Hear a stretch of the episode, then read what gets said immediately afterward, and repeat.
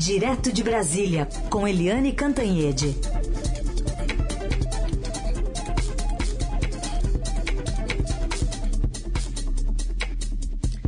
Eliane, bem-vinda, bom dia. Bom dia, Carolina, bom dia, ouvintes. Bom dia, Eliane. Vamos falar também bom dia para o presidente da CPI da Covid, senador Omar Aziz, CPI que retoma os trabalhos a partir de hoje. Muito bem-vindo, senador. Obrigada por estar conosco aqui. Bem-vindo, senador. Bom dia, Carolina. Bom dia, Eliane. Bom dia aos ouvintes da Rádio Dourado. É um prazer estar aqui com vocês. Prazer é nosso. É, senadora, a CPI parou naquela fase de apuração de atravessadores de vacinas ali com o governo e, e, mergulhou na análise de muitos documentos sob sigilo divididos em núcleos né, de assuntos, linha de investigação. O que, que dá para dizer para a gente? O que, que, a comissão produziu durante esse recesso e, e quais requerimentos devem ser votados já nessa semana, senador? Ah, o número de requerimentos são quase 400 tem requerimentos, entre convocações, pedido de informações, quebra de sigilo, telemático, fiscal, bancário. São muitos. Eu, eu te dizer agora, assim, é, cada um que é, é seria difícil. Mas, é, em relação a esses 15 dias de recesso, a CPI focou em vários é, assuntos né, relacionados a, a, ao Ministério da Saúde. Aí você tem a PTC Log, que nós nos aprofundamos bastante. Você tem os hospitais do Rio de Janeiro, que o ex-governador Witzel falou que tinha dono. Né? Você tem é, a questão do, da Bharat Biotech. Devemos amanhã entrar em contato com o embaixador da Índia para termos uma reunião com ele, para que a gente possa pedir as informações ao governo indiano sobre ela, sobre essa empresa. É, isso aí, esse, essa empresa juntamente com a Precisa, é, chegaram dentro do governo, foram para dentro do Ministério da Saúde num tempo recorde, conseguiram fazer um contrato. Né?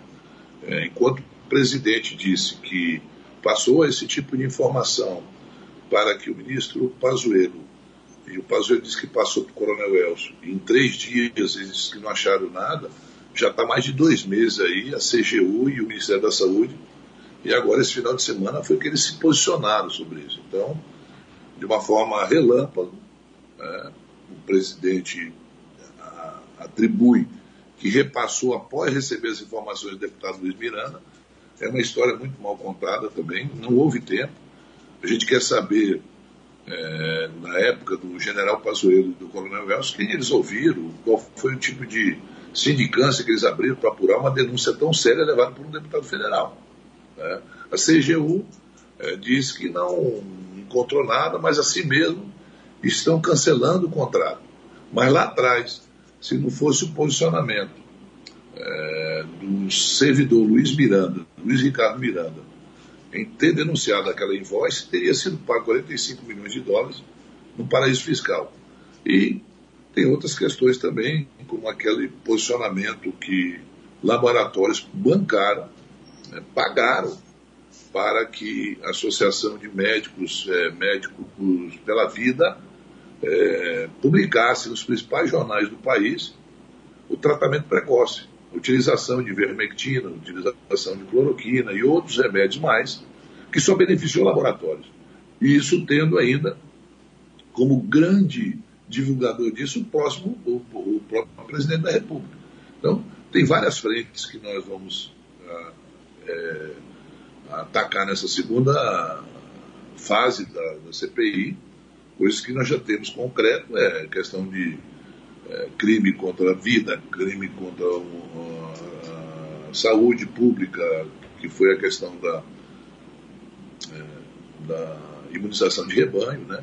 Essas aí estão fechados praticamente. Isso aí você não tem muito mais o que investigar, que está provado. É, bom dia de novo, é, senador Omar Aziz, aqui é Eliane Cantanhede de Brasília, muito obrigada pela sua presença.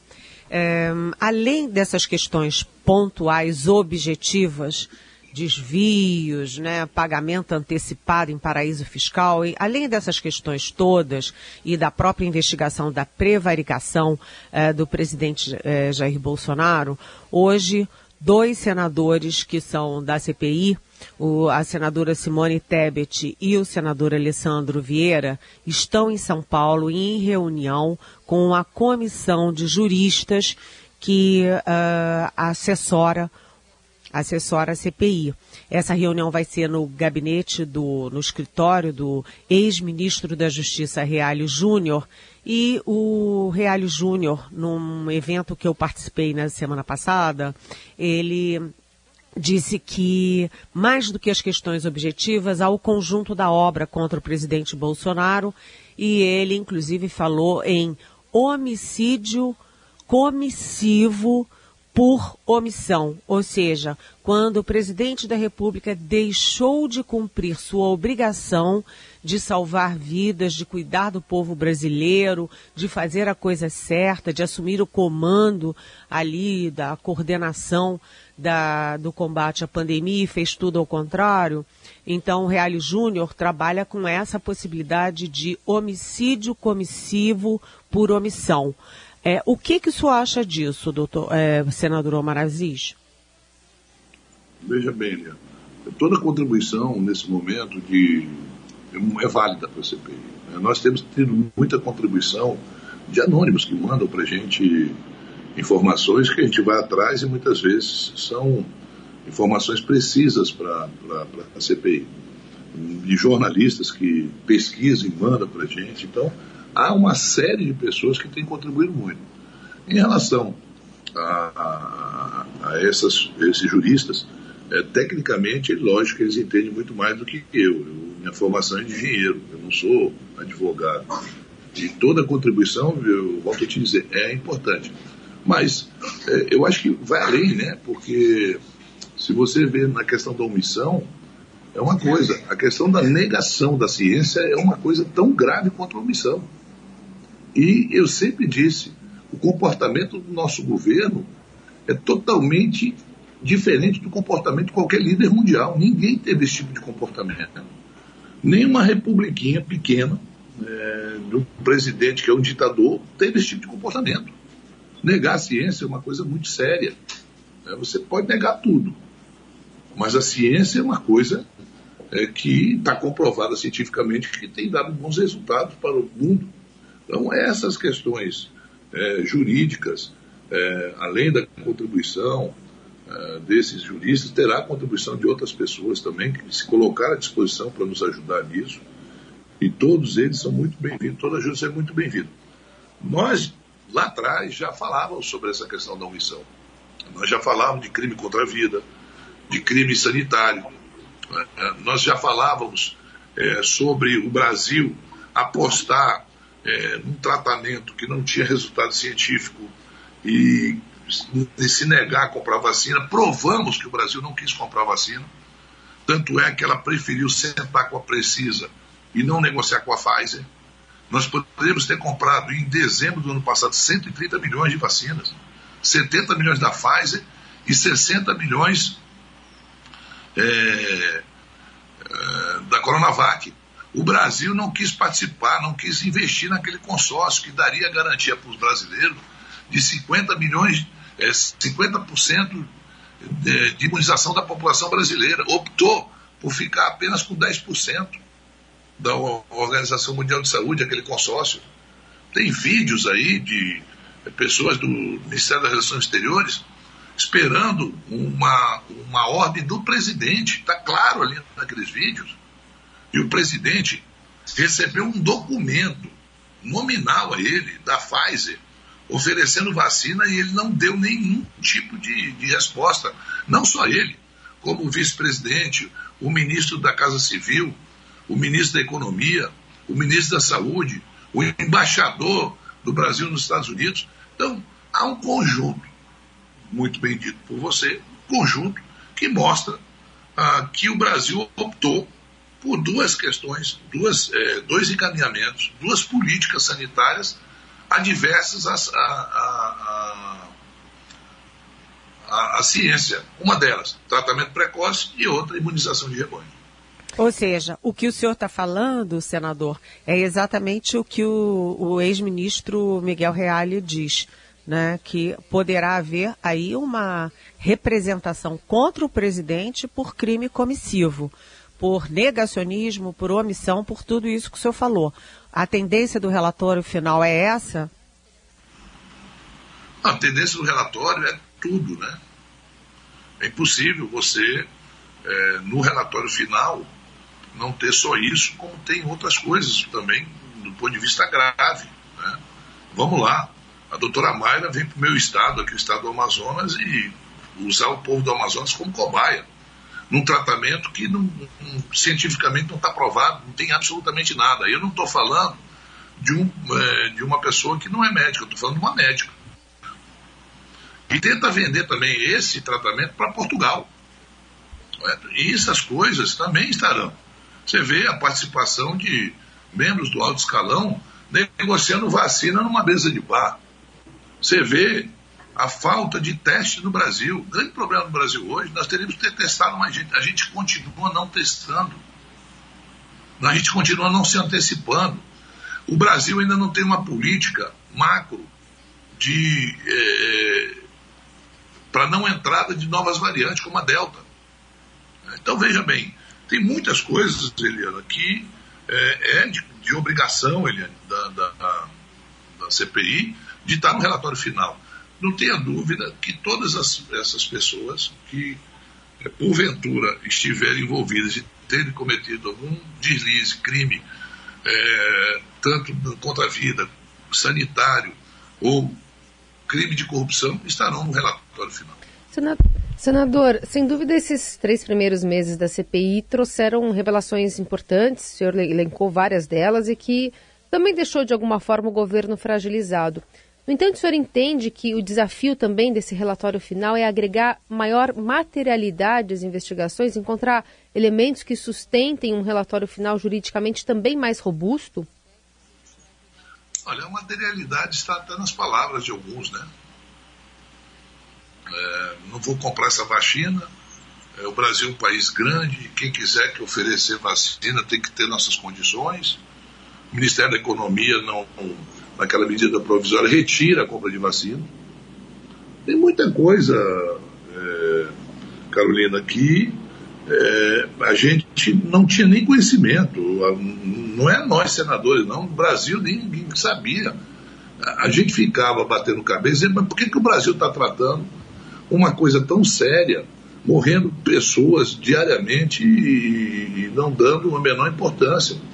O próprio presidente, quantas vezes você viu um presidente indo para uma solenidade e tirar a máscara de uma criança, já tirou? De uma criança. Nesse Se isso não semana, for... novamente, ele fez isso. Pois é, veja bem. Parece que faz de propósito, para provocar, sabe? Para dar um, um, um, um discurso para uma minoria é, para chamá-lo de mito. Então, se ser mito é tirar a máscara de uma criança, eu não quero ser mito. Né? Eu quero ser um desconhecido que não fiz nada na vida, mas esse, time, esse tipo de absurdo eu não irei cometer. É, senador Omar Aziz, como foi a sua conversa com o diretor-geral da Polícia Federal, Paulo Maiorino, e a quantas andam os trabalhos das comissões técnicas da CPI? Essas comissões técnicas têm apoio é, de agentes da Polícia Federal, da Receita Federal, me parece que também da, do COAF. É, como foi a sua conversa e como é que estão os trabalhos técnicos, por favor? Na conversa com o doutor Paulo, eu levei uma denúncia contra uma conselheira aqui no Tribunal de Contas, entreguei em mãos essa denúncia, e espero que eles investiguem e sejam rápidos, porque a presença dessa senhora dentro do Tribunal de Contas do Estado tem sido muito é, ruim para o Estado do Amazonas. Em vez de ela fiscalizar, ela tira proveito do carro dela para se beneficiar o percentual das empresas que ela tem trabalhando dentro do Estado. Então, isso é uma irresponsabilidade muito grande e eu espero que a polícia e os outros órgãos que foi entregue façam isso rapidamente. Em relação à CPI, tanto o doutor Paulo como os assessores que estavam lá, eles tiveram é, uma, uma, uma é, conversa comigo de total presteza para as investigações. É, me colocaram claramente e eu compreendo, eu acho que eles têm razão em relação a ter ouvido algumas pessoas antecipadamente. Por quê? Porque essas pessoas estavam citadas e tem um inquérito aberto pela Polícia Federal e aí é, depende do delegado. E o delegado que está cuidando disso é uma pessoa de, é, de uma seriedade muito grande, é, que, que não tenho dúvida nenhuma que irá levar a fundo essa investigação e não irá proteger a OB. Em relação a gente pedir mais pessoas, o doutor Paulo foi muito é, é, aberto. Disse, olha, se necessitar, se eu puder ajudar, a Polícia Federal estará à disposição. Então, acho que a conversa foi muito boa, sem problema de, é, de nenhum tipo de estresse entre a instituição Polícia Federal e a CPI. É, espero que isso, na prática, funcione. Até agora, eu não tenho que reclamar em relação a isso. Em relação às comissões técnicas, que a gente diz, nós temos gente do COAF, da Receita Federal, nós temos gente da, da, da, do Tribunal de Contas da, União, nós temos pessoas, é, auditores, é, lá de dentro do próprio Senado. O Senado tem uma equipe muito é, competente em relação a isso. E é essas pessoas que estão ali trabalhando diariamente, que têm passado as informações e que trabalharam intensamente nesses últimos 15 dias para buscar informações que nos dê subsídio para trabalhar. Porque o melhor para a gente não é só a divulgação dessas coisas. Para nós é termos informações para quando a gente inquirir alguém lá na CPI, nós possamos ter dados para perguntar a essas pessoas. Uhum. A gente está ouvindo o presidente da CPI da Covid, o senador Omar Aziz. Senador, o senador Alessandro Vieira pautou para essa semana a convocação do ministro da Defesa, Walter Braga Neto, justificativa é de que se investigue esse período em que ele comandou a Casa Civil e apurar se houve pressão do Planalto sobre o Ministério da Saúde para fechar alguns contratos que viraram alvo da CPI, como da compra da Covaxin. O senhor entende que o ministro eh, deve ser convocado? Há consenso também para votação de uma longa lista de outros ministros do governo? É, tem várias eh, convocações. Em relação ao ministro Braga Neto, eu tenho que ser muito sincero, apesar de ele ter feito uma nota junto com os outros membros do board, mas essa nota é, foi desproporcional aquilo que eu falei. Em momento algum eu quis atingir é, as Forças Armadas, mas sim alguns membros que estão diariamente em todas as páginas dos jornais. Há muito tempo a gente não via isso. Né? Isso que eu falei. E repito, tudo que eu falei aqui, não retiro uma palavra. Eu até hoje não vejo nenhum, é, assim, alguma coisa concreta para convocar o ministro Braga Neto. Agora, qualquer senador que é membro da CPI tem o direito de fazer o requerimento que quiser. E isso aí será analisado pelo conjunto dos senadores. Eu não posso é, proibir senador de fazer qualquer tipo de requerimento, ou de convocação, ou de convite, ou como testemunha, ou como investigado, ou tipo, qualquer tipo de informação. Mas isso é discutido no âmbito do colegiado. O colegiado é que decide. Eu, pessoalmente, eu não investigo pessoas. Eu sempre digo, nós investigamos fatos. Se tiver um fato concreto e se chegar às pessoas, ela que seja responsabilidade por isso. Essa semana, você vai chamar o reverendo Hamilton, porque o reverendo Hamilton é citado várias vezes como uma pessoa que negociou aquela audiência lá com o pessoal da Devate, né? Então, é um, a questão do, do Coronel Blanco. O Coronel Blanco estava no, no jantar em que estava o Dominguete. É, o ex, é, o Cascavel. O Cascavel, existe um, uma, uma questão muito grave, que ele teria estado lá dentro do Ministério sem cargo nenhum e operava como se tivesse, era o segundo homem mais forte do Ministério da Saúde. Então, essas três pessoas estão lá com fato, fato determinado. Nós estamos investigando o fato. Fato qual? O reverendo Hamilton. Fato de ter intermediado a entrada da, do, é, da Devate lá dentro. O fato do Coronel Blanco esteve presente e levou o Dominguete para a reunião. Cascavel já disse qual é o fato. Então, em relação ao ministro Braga Neto, voltando aqui para ele, se tiver um fato, não tenha dúvida que a gente irá convocar qualquer pessoa que tenha fato. A única pessoa que não pode ser convocada é o, é o presidente da República. Agora, é, senador, Por que, que o senhor adiou para a semana que vem o depoimento do senhor é, Francisco Maximiano, que é o dono da Precisa, que é, é sócia da Global, que já é, é, processada pelo próprio Ministério da Saúde, enfim, que a, tem vários documentos é, fraudulentos, etc. E quando ele soube dos novos documentos fraudulentos, ele foi para a Índia né, uh, essa sua decisão de adiar mais uma vez o depoimento do Francisco Maximiano, que é um personagem chave nessa questão da precisa Covaxin, é, deixou ali um estremeceu um pouquinho a CPI. Por que que o senhor adiou esse depoimento dele, que é uma pessoa chave e que vem fugindo da CPI feito diabo da cruz? Estreme, é, deu estremecimento, eu não entendi. Qual foi o estremecimento? Me desculpa. Ué, o senador Randolfo Rodrigues, que é o vice-presidente da CPI, me disse e disse para outros jornalistas que ficou surpreso que não sabia do adiamento do depoimento do Francisco Maximiano, até porque o Francisco Maximiano foi para a Índia para reuniões com a Barack, eh, Barat Biotech e na versão do senador Randolfo Rodrigues, isso é uma forma de ocultar provas e de trabalhar contra a CPI. E ele está tá pedindo para adiar de novo, ele já adiou uma vez, adiou outra, adiou de novo, e é, o senador Randolph disse que a CPI não sabia.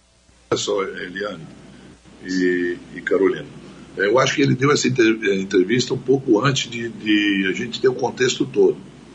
Ah, o convite feito ao seu Francisco Nascimento foi no dia 26, que chegou o convite a ele. E ele viajou dia 25. Tá? Então, se houve uma. Uh, se a gente tivesse mandado o convite dia 24, ele viajasse dia 25, até é, essa tese seria para mim é, super real. Né? Mas nós mandamos convite após a viagem dele. Então, nós é que mandamos convite para convocá-lo para estar dia 4, que seria na, na quarta-feira. Nós recebemos dele o cartão de embarque e recebemos um advogado dele que a partir do dia 10, qualquer dia, ele está à disposição e eu marquei para o dia 11. Eu também tenho que ter a compreensão que não, não posso atribuir a culpa a ele, pelo contrário. Eu tenho que ver são as datas, a data de se eu te convidar é, num dia.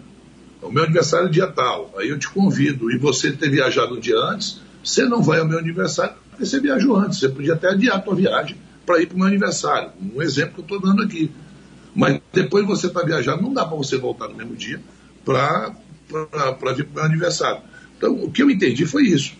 Mas eu acho que isso já está é, resolvido, não há nenhum estresse, não. Eu e Vandolfo temos uma relação é, muito boa, de confiança total em querer apurar a verdade. Né? Não há. O que pode ter havido aí é um mal entendido em relação a datas. Se nós tivéssemos mandado o convite dia 26 e ele tivesse viajado depois do convite, aí não tenho certeza absoluta que nós pediríamos a, a, a ele, convocação dele através coercitivamente. Né? E entraríamos sim o documento contra ele. Por isso da importância que eu te falei no início de a gente conversar com o embaixador da Índia. Tá? Ou a Bharat Biotech nos conta toda a verdade, até porque eles, no meu ponto de vista até agora, não fizeram absolutamente nada errado, ou se não, a CPI entrará na justiça para tornar essa empresa e qualquer outra empresa ligada a ela uma empresa inidônea para fazer negócio com, com, com o governo brasileiro. Uhum. Senador, a gente nessa reabertura dos trabalhos, né, tem um fator diferente que eu queria ouvir a sua avaliação do efeito da ida do senador Ciro Nogueira para a Casa Civil o senhor é, teme que alguns senadores, sobretudo os independentes, passem a ter uma postura menos combativa? Como é que o senhor imagina é, seus trabalhos agora também com a presença como titular de Flávio Bolsonaro? Olha, o senador Ciro estava lá na CPI, né? E a gente sempre teve um comportamento igual. Eu acho que não muda nada. Em relação a mim, não. Não creio que vai em relação ao Adolfo, ao Renan, ao Humberto, não vejo como possa mudar nós temos uma boa relação com o senador Ciro Nogueira, que a gente convive diariamente com todo mundo. Eu tenho uma relação boa com todo mundo. Tenho uma boa relação com o Eduardo Girão, com o Marco Rogério. Nós temos nossas divergências ali, mas a nossa relação é boa. O Ciro Nogueira, ele é, é um senador que estava lá na CPI. A entrada do Flávio como suplente não muda muita coisa. O Flávio é, participava ativamente em sessão dele chegar lá e ser o primeiro a chegar e o último a sair. E no momento certo ele sempre fazia as perguntas, ele entrevista, eu não vejo. Por quê? O que eu acho é que alguns membros do governo, da base do governo, entraram na justiça para que o senador Renan Calheiros não fosse o relator, porque possivelmente ele queria proteger o filho dele, que era governador, sem o, sem o, sem o governador do, de Alagoas ser investigado em absolutamente nada. Estão lembrados disso? Sim. Então veja bem, agora o senador é, Flávio Bolsonaro, é, o pai dele é uma pessoa que é citada muitas vezes na CPI. Então, se muda alguma coisa, para nós não muda nada. É, absolutamente nada. Não vejo o que, é que vai poder mudar em relação ao que a gente está pensando em, nas investigações. Bem, o senador Flávio Tem uma possibilidade Bolsonaro... de haver mudança do ponto de vista de investigar sem politizar e mostrar a verdade para o povo brasileiro. Agora, o senador, o senador Flávio Bolsonaro, na condição de suplente da CPI, ele terá acesso a todos os documentos. Ou seja, ele não precisa mais de intermediários para levar os documentos diretamente para o colo do presidente Jair Bolsonaro. Isso não faz diferença? Olha, a base do governo já tinha senadores da base que podia fazer o mesmo papel. Eu não vejo que mude muita coisa. Você acha mesmo que quem trabalha ali, quem está ali atuando na CPI diretamente, senadores que apoiam o governo e apoiam, não sei o que estou dizendo, eles escancaram, tanto prova isso, que em vez de me, me aplaudirem no dia que eu mandei deter o Roberto Dias, eles foram lá se solidarizar com o Roberto Dias. Olha só, uma pessoa que é exonerada do cargo por indícios fortíssimos de querer tirar proveito na compra de vacina. Ele foi exonerado. Então, ele deveria ser cobrado, principalmente por quem está no governo, mas não teve a solidariedade de alguns senadores. Está lembrado também disso, né? Porque essas uhum. coisas são detalhes que não, pode fugir a, a, aos olhos da população. Né? Eles foram lá proteger. Por quê? Porque o cara lá protegeu muitas pessoas do governo. Por isso que ele foi preso. Né? Foi preso e agora entrou com, a, com uma petição junto ao Supremo para cancelar e a, e, a, e a, ministra Rosabelli não deu para ele. Então, foi correta a, a, decisão. Agora, em relação a isso, eu acho que as informações, é, independente do senador Flávio Bolsonaro, tinha pessoas ali mais assíduas, participando assiduamente, com uma equipe muito boa de assessoria, que já tinha acesso a essa documentação e não mudou muita coisa. Muito bem, a gente agradece a participação, deseja um bom trabalho aí na retomada é, dos trabalhos Agora, também do Congresso. Uma coisa que nós temos que ver, Eliane, Eliana e Carolina, Sim. é aquele depois, aquela, aquele vídeo da doutora Mayra que fala que tem cinco senadores lá e que vão é, é, é chutar a bola para ela para ela fazer o gol. Ela é o Neymar do governo agora. Ela faz o gol, gol. Então ela é o Neymar doutora Mayra Neymar. Né? Ela, é, esse sim é uma, é uma, é um, é uma é, não é uma denúncia, é um vídeo muito sério. Imagine você estar tá sendo ouvido por um juiz e ter um advogado levar lá para ele as perguntas para que é, você possa responder. É não só as perguntas, falou. mas as respostas também, o que foi mais chocante, né? Não, ainda, e ainda querendo a resposta, prontas. veja bem. Isso aí é gravíssimo, porque aquela comissão parlamentar de inquérito, ela está investigando. Então, uma pessoa que é investigada fala abertamente, olha, eles vão tocar a bola e eu vou fazer o gol. Então faz umas perguntas e me manda as respostas também. Então, veja bem, Aí querem dizer que aquilo é um circo. Não é circo, não. Aquilo ali é um trabalho sério que alguns tentam é, desqualificar a CPI, Mas quem desqualificou alguns senadores não foi a CPI, não. Quem desqualificou alguns senadores é a, a doutora Mayra. E ela, amanhã, terá um requerimento votado o senador Randolfo pedindo o afastamento dela e aí um conselho para o ministro Marcelo Queiroga. Marcelo Queiroga, se você pensa como a ciência, você não pode manter uma pessoa que é contra a ciência, que não acredita na ciência. E mais, que compromete cinco senadores, que ela vai ter que dizer quem são esses cinco senadores. Uhum. Eu, com certeza, ela não mandou nenhuma pergunta para mim fazer para ela. E esse pedido entra amanhã na pauta, né, senador? Entra amanhã na pauta. Muito bem. A gente conversou com o senador Omar Aziz, presidente da CPI da Covid. Muito obrigada por conversar aqui conosco. Bom trabalho para o senhor. Obrigado aos ouvintes da, da Rádio Eldorado, obrigado a você, Carolina, e obrigado a Eliane. Muito obrigado pela, pelo espaço.